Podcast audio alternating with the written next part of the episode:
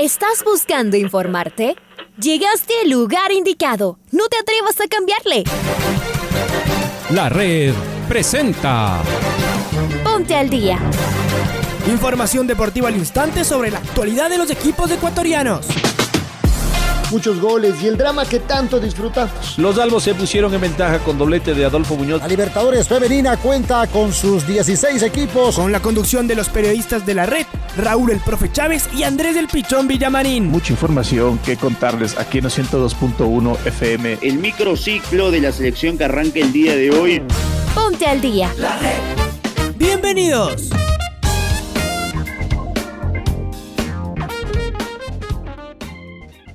Bienvenidos y bienvenidas a la primera edición del Noticiero al Día de la Red. Les saluda Andrés Pinamarín Espinel. Estamos en compañía de Raúl Chávez. En Control Master está el señor Leonardo Durán. Comenzamos con eh, mucha información para acompañarles hasta las 6 con 30 minutos. Hola Raulito, ¿cómo te va? ¿Qué tal Andrés? ¿Qué tal amigos, amigas, oyentes? Bienvenidas, bienvenidos al Noticiero al Día en su primera edición en este martes 12 de octubre. Les mandamos un fuerte abrazo. Robert Arboleda sostuvo que la derrota en Caracas fue un golpe muy fuerte para el grupo. Diego Aro conducirá el partido Colombia versus Ecuador. Venezuela tiene tres bajas para enfrentar a Chile en Santiago. Paraguay pierde a Omar Aldarete por expulsión. Bolivia recibe al albirroja y sueña con eh, tener posibilidades de Copa del Mundo. Perú va por la sorpresa en Buenos Aires. Uruguay necesita recuperarse en Manaos frente a Brasil. Y Alemania se clasificó ya al Mundial de Qatar.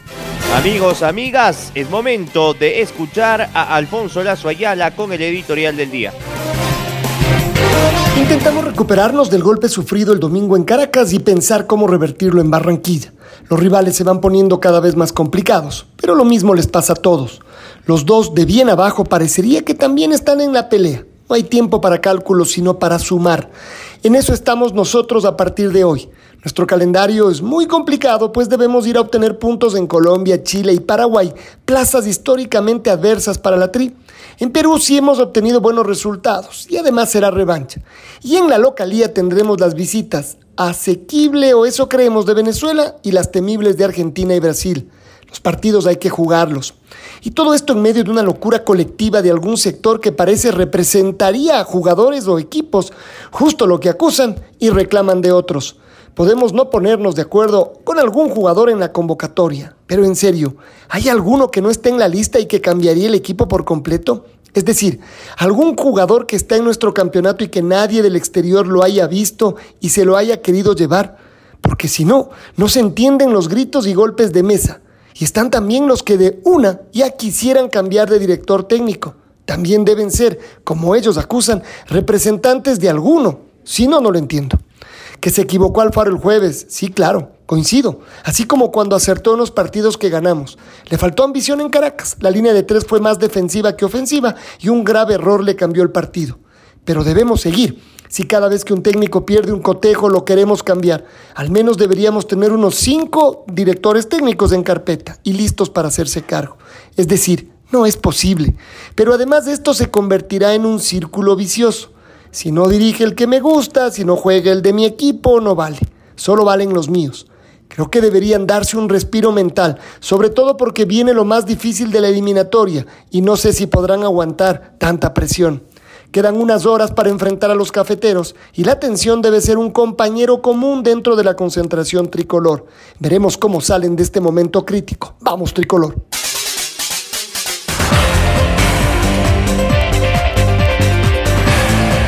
Vamos a escuchar al zaguero central Robert Arboleda, quien fue titular en Caracas y quien brindó una conferencia de prensa después de la práctica de fútbol que tuvo el lunes la selección nacional en la capital venezolana.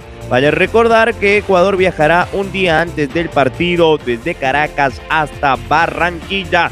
Acá las palabras de Arboleda, el defensa del Sao Paulo. Por ahí tuvimos creo que dos pequeñas concentraciones que nos costó eh, esto es fútbol, esto es, nada es fácil, nadie nos dijo que, sería fácil, pero creo que, yo como jugador o, cada uno de mis compañeros trata de, dar lo mejor, de, acoplarse al, sistema que, quiere el profe, sea línea de cuatro o sea línea de, tres con tres defensores. Uno lo que hace es, tratar de, hacer las cosas de la mejor manera. Yo en mi equipo por lo general juego línea de tres y conmigo no, no, hay, no hay ningún tipo de problema hablando en lo personal. Y yo creo que por ahí eh, nos faltó, eh, la verdad que suerte, tanto, tanto en ataque como en defensa. Yo creo que no fueron también, eh, como se dice, grandes desconcentraciones o, o, errores. Yo creo que por ahí fue suerte lo que nos faltó y, no pudimos conseguir el, triunfo que era lo que, lo que, lo que queríamos. ¿no? Y pues respondiendo a, la pregunta del compañero ahí, que si me sentí bien de línea de cuatro, yo no tengo problema en sentirme eh, en jugar de lateral o, de central. Yo hago lo que el entrenador me, me dice que haga.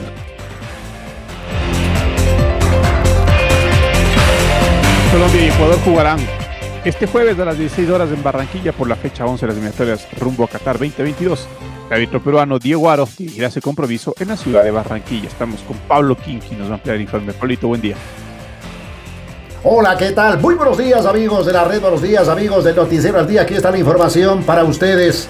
El peruano Diego Aro ha sido designado como el árbitro central para el compromiso entre Colombia y Ecuador que se tendrá que jugar el próximo día jueves en el marco de las eliminatorias sudamericanas rumbo al Mundial de Qatar 2022.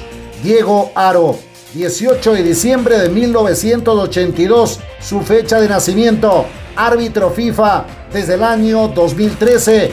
En su palmarés también está haber dirigido el Mundial Sub-20. Diego Mirko Aro Sueldo son sus nombres completos. Fecha de debut, año 2008 de el juez peruano que va a conducir este compromiso entre colombianos y ecuatorianos en el Estadio Metropolitano de la ciudad de Barranquilla en la continuación de las eliminatorias sudamericanas. Diego Aro entonces será el árbitro del compromiso entre Colombia y Ecuador por las eliminatorias rumbo al Mundial de Qatar 2022. Hasta aquí la información deportiva, amigos y amigas de la red. Y ahora dejamos a la selección ecuatoriana de fútbol para hablar de Uruguay. El equipo celeste sufrió una dura goleada en Buenos Aires en el Clásico del Río de la Plata y deberá ir hasta Manaus, hasta la Amazonía brasileña, para jugar frente al equipo de Tite, frente al elenco brasileño. Esto es lo que dijo el técnico uruguayo, el profesor Oscar Washington Tavares. Trató de llevar a cabo el plan que, habíamos hecho, aunque no tuvo este, resultados supo sufrir en la cancha y tener rebeldía. Este, y bueno, perder es perder. Obviamente que la sensación es diferente si pierde por un gol, pero este, o pierde por tres, pero no es nada importante, no es nada que pueda redundar en algún beneficio. Y esto, ya digo, para nosotros ha sido un cachetazo y yo conozco a estos muchachos, sobre todo a los históricos, y todos que vienen, los nuevos, muestran ese perfil, este, de estar callado y entre nosotros tratar de, de salir de esta sensación de este partido, porque seguimos en zona de clasificación por ahora.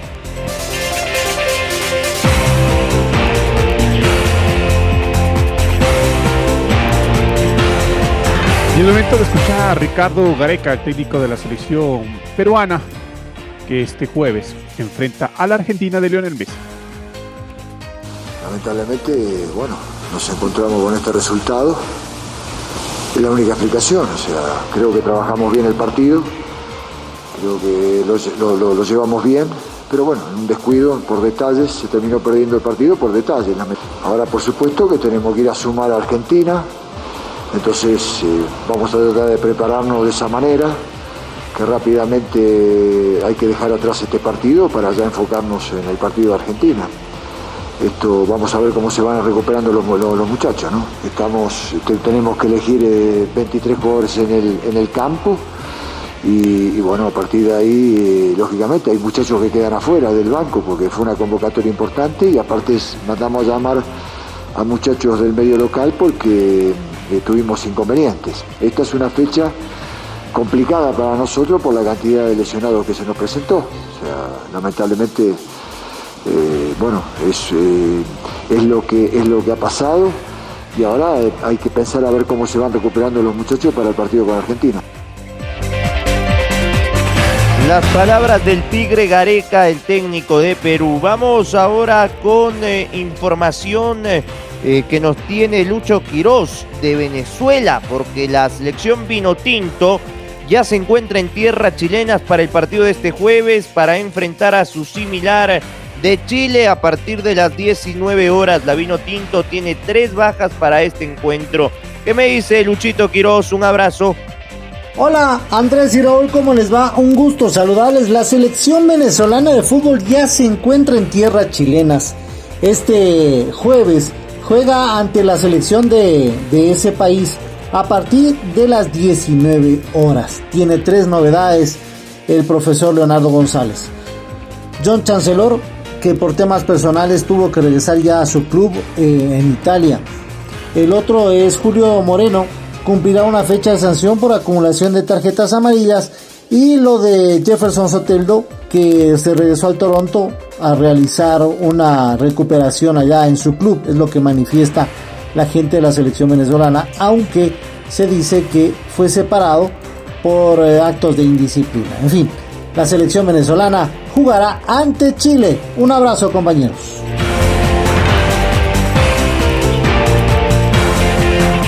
Un abrazo, Luchito. Y es momento de escuchar a Marcelo Moreno Martins, el goleador de la eliminatoria y goleador también de Bolivia. Mira, nosotros siempre, siempre estamos obligados a sumar de local. Porque hemos perdido punto local y, hoy tenemos la oportunidad de, de poder rescatar puntos importantes para, para nuestro objetivo que es la clasificación mundial. Y, y yo, lo, yo lo veo de una manera muy clara. Si ganamos nos metemos de nuevo en, la pelea para, para la clasificación, buscando el cuarto, quinto, quinto lugar, que es lo que Bolivia quiere. Entonces se tiene que, que tener fe que las cosas nos van a salir muy bien y, y espero que el próximo partido podamos tener la misma intención, la misma determinación para sacar los tres puntos. Eso es bueno.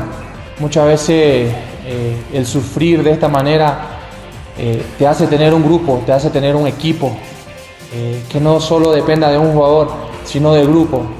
Y, nosotros vimos que, eh, aunque en, en, algunos momentos del partido estuvimos con, con un jugador a menos, y, se vio un grupo unido, un grupo que nunca dejó de intentar.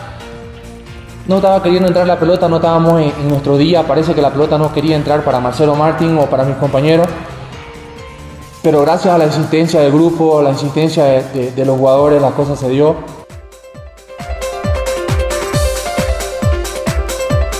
Ahí escuchábamos a Marcelo Moreno Martins, el goleador de las eliminatorias. Vamos con el rival de Bolivia para este jueves, que es el combinado paraguayo.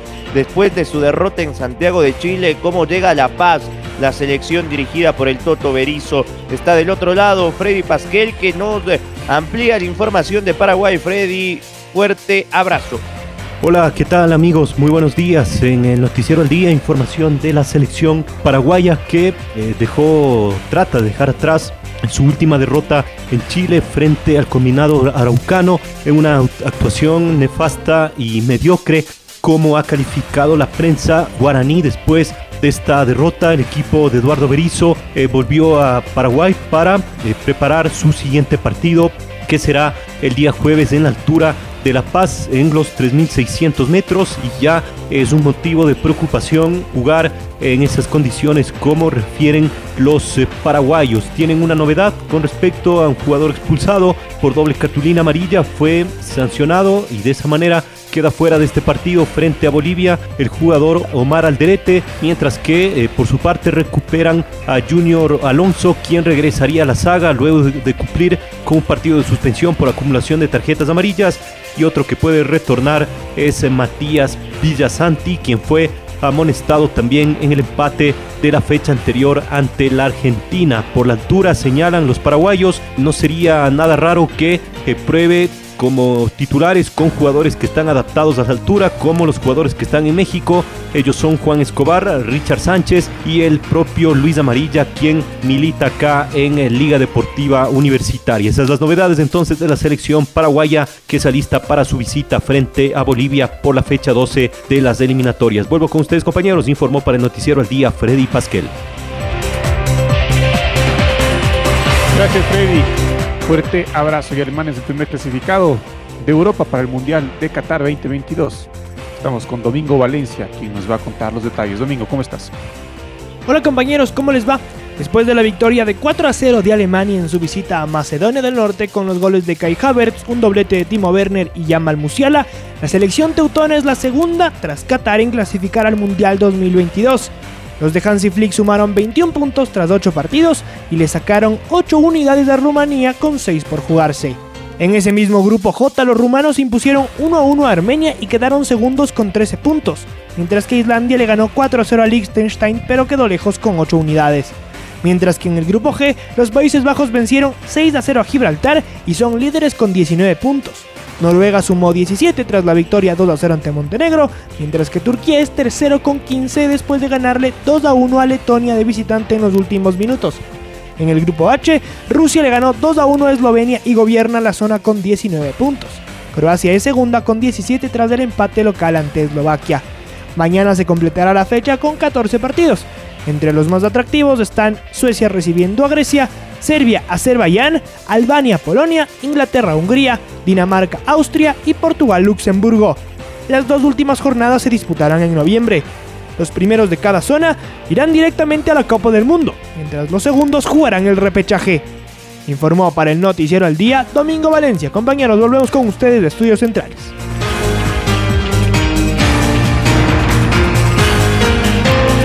Cambiamos de tema y dejamos atrás las eh, eliminatorias. Nos vamos ahora con el presidente de la Asociación de Futbolistas Profesionales del Ecuador. Carlos Tenorio informó de la creación de un consejo legislativo que será conformado por varios jugadores históricos de nuestro país con el objetivo de mejorar la gestión de la AFE. Escuchemos una parte del diálogo que mantuvo en el programa Jornadas Deportivas de Radio La Red. Pero yo viví en el escenario y además de vivir en el escenario, lo hice como demanda el fútbol, con disciplina profesional. Y eso es lo que hoy me da la oportunidad de decirle a todas esas glorias que fueron mis ídolos, mis conductores, Aguinaga, Iván, El Pancho, Méndez, El Team, Ulises, etcétera, en donde qué me llevó a forjar ese carácter. Porque una cosa es ser un capitán y otra cosa es ser un líder. Y la falta de liderazgo es la que hoy nos está pasando factura. ¿Y eso dónde se ve reflejado? Desde un entrenador. Si tenemos un entrenador que nos cambia el discurso a cada rato, con que no, que si gano hoy, que no, que son chicos, a ver, esto no es de chico. Dígame cuáles es los que están ahí, tiene 15 años. Todos son mayores. El tema es cómo le hago sentir de que esta es la selección, de que esto es un trabajo, de que esto, si yo no lo cultivo, le estoy perjudicando la vida a todos los seguidores, a mi hogar, a mi familia y al fútbol. Entonces, si vamos a tener un entrenador que va a seguir cambiando el discurso, lo vamos a seguir cambiando hasta que nos quedemos fuera del mundial. Y ahí que vamos a decir, cuatro años más. Entonces, a más de echar culpables en general, empecemos a organizarnos en cada escenario para que todos digamos, bueno, esto es lo que nos viene bien al fútbol.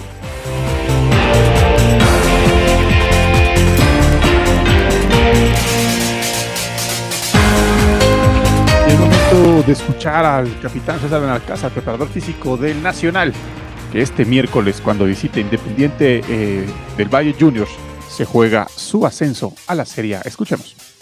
Ahora nos falta ganar a un rival, para mi concepto, más difícil todavía, como es el Independiente, una institución sumamente organizada, eh, jugadores muy bien preparados sabemos de las condiciones de, esta institución y de este equipo. Entonces hemos tomado todas las preventas del caso necesarias y más aún cuando ellos eh, están en su casa, defienden los colores de su institución, labran una historia. Entonces nosotros tenemos que hacer lo nuestro. Hemos luchado a lo largo de tanto tiempo durante estos 35 partidos, porque nos falta el 36. Hemos trabajado con tanto ahínco, con tanta dedicación y pienso de que ahora es el remate final, es el empujón final, por eso lo tomamos con la seriedad del caso, aparte de respetar una institución como es del Independiente, los jugadores y, todos quienes hacen esta institución se, se merecen el respeto total, por eso es que tenemos que hacer las cosas súper bien para poder aprovechar el mínimo error del adversario y de eso sacar muchísimo provecho. Es momento de escuchar el gol del recuerdo. El gol del recuerdo. El 12 de octubre del año 2008, Ecuador recibió a Chile en las eliminatorias rumbo a Sudáfrica 2010. La tricolor se impuso 1-0 con este gol de Cristian El Chucho Benítez. Lo recordamos a continuación con los relatos de Alfonso Lazo Ayala y los comentarios de Julio Lazo. El balón es de Walter Ayoví. Le pide el Chucho Bolaño. Ya está corriendo. Walter no lo ve. Se escapa Walter. Le pide el Chucho. El centro. Ya va Cristian. Y la sacaron el balón es de Joffre. Sigue el centro otra vez. Segundo palo. Y llega justito de atrás Carmona para tirarla al córner. Me parece que le faltó tocarla al Chucho. Benítez que quiere hacer el gol. Tercer tiro de esquina para la selección ecuatoriana. Centro, primer palo. Para que no gol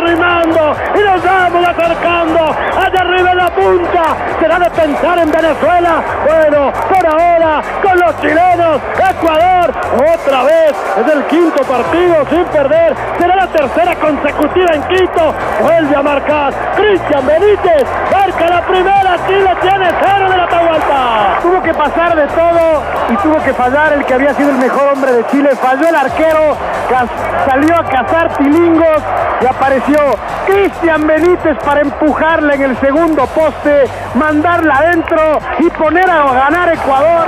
Cuando se había diluido algo de lo que había hecho Ecuador, cuando ya parecía que la angustia volvía a caer en el Atahualpa, el centro desde la izquierda fue del arquero y Cristian Benítez la empuja nomás, la manda adentro y gana Ecuador 1 a 0.